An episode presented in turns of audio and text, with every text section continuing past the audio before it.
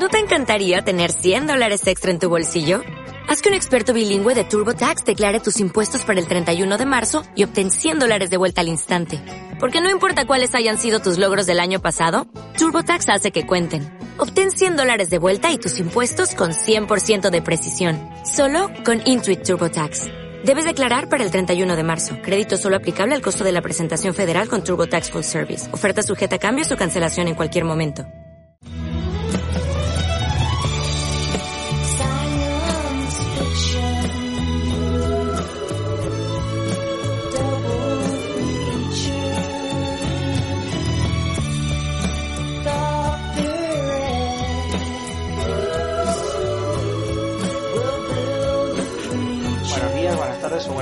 Ya sabéis, dependiendo de la hora que estéis escuchando esto.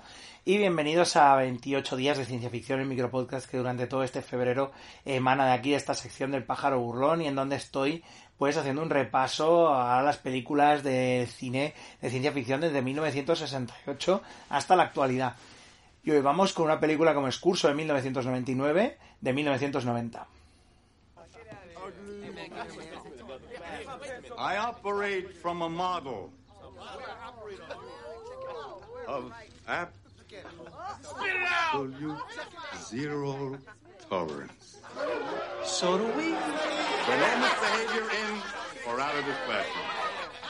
No roaming the corridors without a pass. No disrespect or disobedience. Shut up. Shut And last, uh, there'll be no excuses whatsoever. Why don't you shut the fuck up? Hey, fuck you, Mook. Have I made myself perfectly clear? En fin, si nos tuviéramos que guiar por cosas como, como esta película o, o la canción inmortal de, de Prince and the Revolution, 1999 iba a ser un año chungo chungo. Bueno, a ver, es una de estas películas, curso 1999, que técnicamente, claro, aquí está Mark el Lester, o sea, es el responsable, ¿no? De la, de la primera película de curso de 1984. Eh, claro, lo que pasa es que curso de 1984, técnicamente, esto es, es ciencia ficción, curso de 1984, es una especie más, podría ser más o menos, ¿no? O sea, es como una especie, quizá a lo mejor, de extrapolación de, yo qué sé, de un futuro cercano y demás. Sí, técnicamente, ¿por qué no? Pongámonos en el caso, ya que si he metido Capricornio 1, que también es extrapolación de algo cercano, pues curso de 1984 también lo es, ¿no? Eh, es una película que la verdad es muy molona, pero vamos a curso de 1999, porque yo curso de 1984 la descubrí a posteriori realmente, o sea, es una de esas películas que ya he visto en pases más modernos, eh, digamos que no, no la vi tanto pues en la época de, pues, de la, digamos, pues, del el late, late night televisivo, muy late, late night, o sea, en este caso, o sea, cuando las privadas compraban paquetes, porque ahí hemos descubierto todos un montón de pelis, en esto, cuando las privadas compraban paquetes a cholón de películas y venga, las soltaban ahí a partir de, la, de las doce y pico, la una de la madrugada, te encontrabas con algunas cosas tremendas. Y de hecho, curso de 1999 recuerdo que era una de esas bastante, bastante repetida. Creo recordar, si no recuerdo mal, en, ante, en Antena 3. No lo sé, a lo mejor era Antena 5, pero tengo más un recuerdo de haber captado curso de 1999 en la Antena 3. Y luego curso de 1999 2, El Sustituto. O curso del 2000, creo que incluso la llegaron a titular. Eh, que ya era un poco horrible. Pero curso de 1999, volvamos, que parece que me estoy yendo a las películas anterior y posterior, cuando no es el caso es una peli que la verdad eh, le tengo mucho cariño. Me gusta mucho. Es una peli que, bueno, que obviamente pues tiene sus cosas, como, como toda película de serie B más o menos de la época. Eh, hostia, pero tiene un rollo como bastante icónico, bastante divertido. Es una peli que, claro, viéndola, eh, es en plan, bueno, esto es, salió en el 90, pero es que si salió en el 90 es por temas, por temas de de la propia película de la distribuidora que iba a ser Vestron Pictures, la, la, la distribuidora esta, que, lo, que claro, era una cosa como muy de videoclub, muy trapera, hasta que claro, lo petaron con Dirty Dancing, ¿no? Y ahí venga, venga, venga, pero ¿qué pasó? Que al final, pues eh, también petaron ellos, ¿no? Y esto lo iba, lo iba a distribuir, de hecho sale el logo de, de Vestron en, en algunas copias, cuando la empiezas a ver, pero claro, como implosionó la cosa y tal, no acabó saliendo hasta, hasta el año 90 realmente. Entonces, claro, eh, hay un pequeño desfase, ¿no? Que claro, que lo ves todo, ¿no? Ves ese cambio generacional, que cuando ya te están colocando esta peli en el 90, ves ciertas cosas que dices, hostia, quizá si hubieran pasado un par de años más, esta peli sería quizá más gangsta, más New Jack, ¿no? Más negra, quizá, pero esta es eh, no, es una peli que es muy blanca, muy del rollo del rollo Warriors, Mad Max, películas mm, incluso posapocalípticas italianas también hay ahí esa influencia. Y bueno, pues nos encontramos con un 1999 en el que todo ha ido muy, muy, muy, pero que muy mal y en el que pues Estados Unidos está petadísimo, eh, hay un montón de bandas de adolescentes que controlan parte de las ciudades, estos putos niñatos con su rock and roll, ¿no? En fin, todo este rollo. Y, claro, pues hay una especie de zonas libres en las que las zonas de las no fire zones, le llaman en la versión original, que son zonas en las que ni la poli se atreve a entrar, ¿vale? El rollo de la zona de combate como en Cyberpunk 2020, pues similar, ¿no? Entonces en esas zonas es donde hay muchos institutos, porque claro, los chavales, claro, van armados, pero con, vamos, con automáticas, aquello es un rollo, vamos, o sea, los coches tuneados, el rollito Mad Max, eh, sombreros de copa, gorras para atrás, pintados todos con chupas con neones y flecos, ¿no? Bueno, o sea, la clásica, el clásico horterismo pues apocalíptico que os podéis imaginar de esta época, ¿no? Luego eh, es interesante porque la peli está como, están como en Seattle y luego cuando se ven otras localizaciones de Seattle parece una ciudad normal, ¿no? De, la época. Pero como que tienen esa especie de posapocalipsis, rollo guerreros del Bronx, ¿no? O sea que tienen un posapocalipsis centralizado solo en unas zonas muy en concreto, ¿no?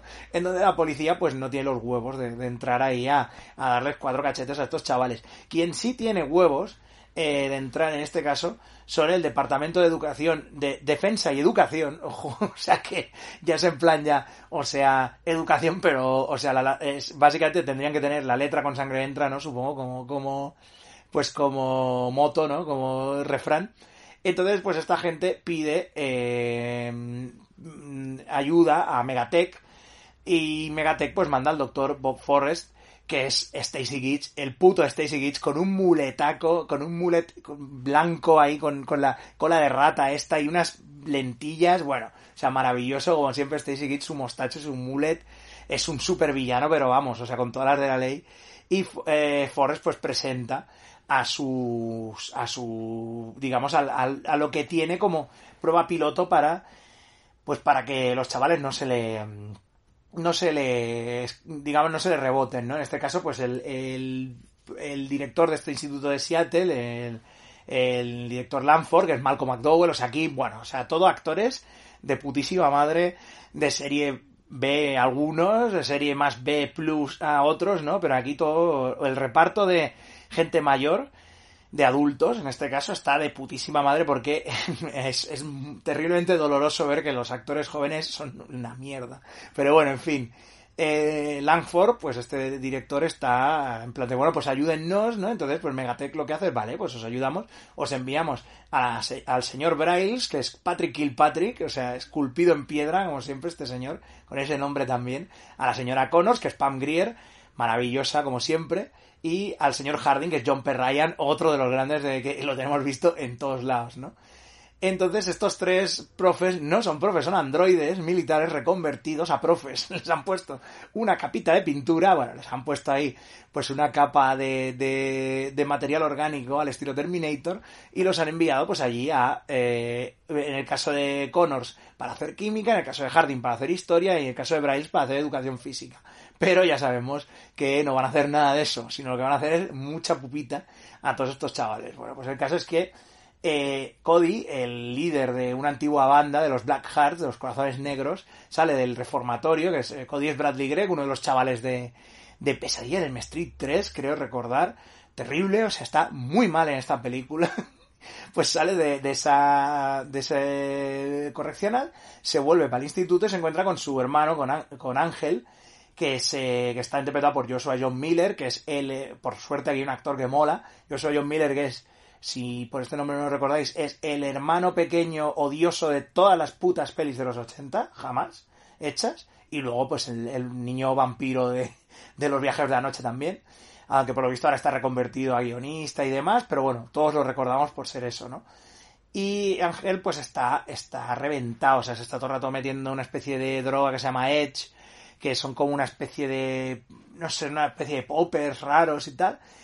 Y claro, pues está él y sus amigos están puestísimos de Edge todo el rato y está pues las dos bandas, ¿no? Los Black Hats, que son más o menos tampoco son eh, son multirraciales las bandas, ¿no? Pero el líder en este caso hay más líderes blancos y luego los Razorheads que están eh, ligados por Héctor, que es un, un, un, pandillero hispano también y se tienen juradas los unos a los otros y van armados con metralletas y bueno, en fin. Todo este rollo tan chungo de que nada más que entra, nada más que entra Cody a su barrio ya le están recibiendo a, plomo y con el coche esquivando por allí por allá, bueno, o sea, demencial, ¿no? Y bueno, pues ahí en el instituto, cuando vuelve, conoce a, a Christy, que está interpretada por Tracy Lind, una de estas actrices que la tengo vista de mil cosas, pero no sabría decir cuál, y que tiene pinta, pues es un poco de, fan de, de fan groupie de Bon Jovi, tiene ese rollo, ¿no? En esta época. ¿Y qué pasa? Que Christy es la hija del director, la hija del cuidado, pero bueno, que claro, él le, le, cae en gracia, le gusta y tal, y bueno, ya está lo de las bandas eh, metiendo mierda, bueno, uno la intenta violar, en fin, el otro le pega una paliza de la hostia al chaval, pero claro, ¿qué pasa? Que han puesto a estos tres androides aquí, y los androides a la mínima ya están pues, están a la que saltan. Porque claro, todos tienen, obviamente, estamos viviendo en un mundo post-Terminator, por lo tanto, todos los androides tienen el HUD, ¿no? El Heads-Up Display, eh, los gráficos en la cara, que cuando pues está pasando algo vemos la visión subjetiva de respuesta. Eh, castigo corporal, ir al director, ¿no? Y casi siempre escogen castigo corporal. A veces no, pero el noventa y pico por ciento de las veces siempre vamos al castigo corporal. Con lo que nos encontramos con algunas escenas bastante surrealistas como... Eh, como el personaje de, de Hardin, el personaje de John P. Ryan, cogiendo unos chavales, poniéndoselos en el regazo y dándoles de hostias en el culo, pero claro, es un androide que te está dando hostias en el culo, así que te va a dejar el culo como una ciruela en agosto. Entonces, el, claro, eh, mola mucho ver cómo los personajes se van comportando, luego Connors, obviamente, ¿no? Pues claro, Spangrier, los chavales están eh, están como que se ríen de ella, pero también les pone cachondo porque es Pangrier, ¿no? Pero claro, los revienta hostias, les clava los tacones en los pies, bueno, en fin. Y claro, el otro es, y el otro es el profe de educación física y es Patrick Kilpatrick, o sea, los revienta a todos, no tiene ningún miramiento, ¿no? Y bueno, pues eh, a medida que va pasando la peli, obviamente, pues claro, eh, o sea, Cody le dice a Cristi, oye, esto es muy raro, los, los, los, los profesores estos son muy extremos, van muy a saco contra los contra los alumnos. Obviamente, cuando ya algún alumno les hace un poco más de incidencia ya, eh, se dedican a matarlo, a uno lo, le, le, provoca una sobredosis de Edge, que se coma todas las cápsulas y muera. Luego, obviamente, a Ángel lo acaban matando también. Eh, y claro, esto ya incluso lleva como una guerra de bandas, porque lo que están haciendo es culpar a los otros, a los Razorheads, de haber matado al hermano de Cody. Y claro, un tiroteo de la hostia. Pero todo esto antes, ya Cody y Christy han descubierto que los tres eh, profes viven en una misma casa, que solo tienen aceite de engrasar en, las, en, la, en la cocina. Muy gracioso, eso, eso me, ha hecho muchísima gracia. Y como tanques de nitrógeno. A ver, coño, que son robots, ¿sabes? O sea, que no tienen la, la nevera vacía, ¿qué coño, no? Y claro, pues les persiguen a los Terminator, pero los evaden, bueno, en fin. Al final la cosa acaba eso, que hay un tiroteo y claro, pues los, los... Me mola el concepto de cómo ponen aquí a los a estos androides que son más cercanos a lo que era el concepto del Terminator original que quería Cameron, que era un modelo de infiltración, o sea, un modelo de sigilo, o sea, ellos no van ahí a pecho descubierto, con una ametralladora como, como Arnie, porque no son Arnie, ninguno de los tres, ¿no? Eh, ahí el único ma mazorcas es, eh, es Patrick Kilpatrick, ¿no? Y, aún así son, pues eso, bastante, bastante sigilosos, ¿no? En la parte esta del tiroteo los ves ahí infiltrándose, matando a los, a los de un bando y a otro, muy guay todo en general, cómo se comportan mola. Y también, obviamente, pues claro, tampoco podemos estar gastándonos un dinero en efectos especiales de robots que disparan cosas, pues se lo guardan un poco todos para el final, aunque vemos algunas cosas, ¿no? Como que sangran verde o o el personaje de, de Braille se, se, quita la cara para que vean la parte de androide que tiene detrás, ¿no? Está guay, los efectos son voluntariosos y están son bastante molones, ya que obviamente pues ya al final, cuando mmm, secuestran a los androides secuestran a Christie y demás y los traen a todas las bandas ahí para que se, se maten entre ellos, eh, Cody habla con Héctor y dice, a ver, está claro que, que, que, lo que nos quieren es liarnos estos. Estos profes no son humanos, vamos a matarlos. Y entonces, bueno, hay un poco de tregua, cogen sus armas automáticas y sus motos, se meten en el, en el, en el instituto y venga, pues a la caza del, a la caza del, del profe, ¿no? Y bueno, ya es toda la parte final, que es una maravilla de referencias ahí a Terminator, el rollito Terminator, con Pam Grier derritiéndose ahí con, con el lanzallamas que le sale de la mano. Héctor, con, si la veis en el original, eh, dice lo de tiene Bionic tetas, ¿no? Porque es, en fin, ¿no? Y está, la zorra está caliente, también dice, ¿no? En, español, maravilloso. Y luego, pues nada, Patrick Kilpatrick con ese brazo de lanzamisiles, que luego incluso sale en el, creo, me acuerdo de la época de ver el póster japonés, como que estaba muy, muy on fire con ese diseño, el brazo molaba mucho, ¿no? Eh, luego el personaje de John P. Ryan también con los, con las garras esas, bueno, muy guay todo en general. Los androides molan un montón. Eh, tienen ese rollo un poco de, de, prostético monigote y tal, pero claro, queda más o menos bien. No se pasan mucho, no hay stop motion, tampoco hay stop motion, o sea, es una peli que, que va más casi por los efectos visuales y demás, y no, no, o sea, por los efectos mucho más prácticos sin moverse casi, ¿no? Y no tiran, diría que no tiran casi stop motion, ¿no? O sea que al final también la versión medio destrozada del personaje de Patrick Kilpatrick es como un monigote ahí que se está enfrentando a ellos, pero está, la verdad es que está muy bien hecho. El, todo el, diseño en general mola mucho. No sé, en general es una peli que está muy divertida, es tonta como la que más. Eh, los actores son horribles, o sea, todos los actores jóvenes, la mayoría, excepto, eh, excepto Joshua Miller, son lo peor, o sea, pero claro, lo que mola es que obviamente pues el director ya sabía lo que había y puso ahí un montón de actores eh, buenos de, de, serie B ahí pues para que mantuvieran la peli, la mantuvieran bien y la verdad es que es, la verdad que está muy bien. Los androides se salen, son divertidísimos, son la clásica parodia de los profes que te caían mal en el instituto, pero estos son androides que te pueden matar, ¿no? No sé, cojonuda. Es una gran peli de, de, de aulas peligrosas que si no te la tomas muy en serio, que tampoco ella misma se está tomando muy en serio, pues es un divertimento excepcional. Así que nada, nos vemos mañana con la próxima reseña.